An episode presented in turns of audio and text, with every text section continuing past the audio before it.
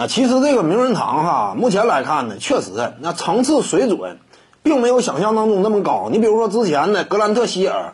他靠什么进名人堂啊？有些观众说什么大学荣誉之类的，但是那个，呃，说白了，你不能说完全这个真正能顶事儿。那进名人堂的话，尤其是 NBA 当中的一些球星，你更多呢还是得靠你在职业赛场之上斩获的荣誉说话。那格兰特希尔有啥顶尖荣誉啊？真正巅峰期维持的时间非常短，取得的成就无论是个人还是团队乏善可陈，这样的都能进名人堂，那相对来讲，你说卡特能不能进名人堂？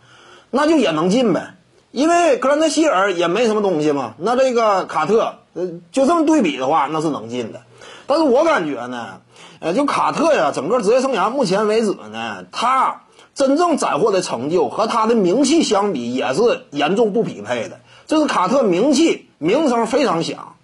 但是个人荣誉这块儿那确实非常有限。呃，其实呢，如果说啊，格兰特希尔没有进入名人堂的话，整个名人堂还是我们传统印象当中啊，那么一个相对来讲呃非常这个呃高顶尖的这样一种这个荣誉殿堂的话，那么以卡特这样一种身份，他进名人堂，我感觉呢。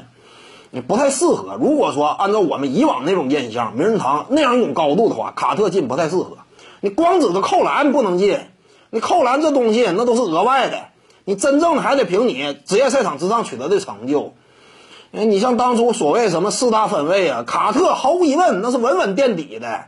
那在这几位当中，无论是巅峰期的个人实力，还是说啊真正斩获的这样一种成就，没什么东西。无论是个人还是团队，都非常有限。这就是卡特，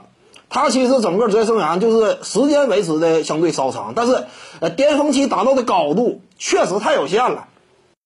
各位观众要是有兴趣呢，可以搜索徐静宇微信公众号，咱们一块聊体育，中南体育独到见解就是语说体育，欢迎各位光临指导。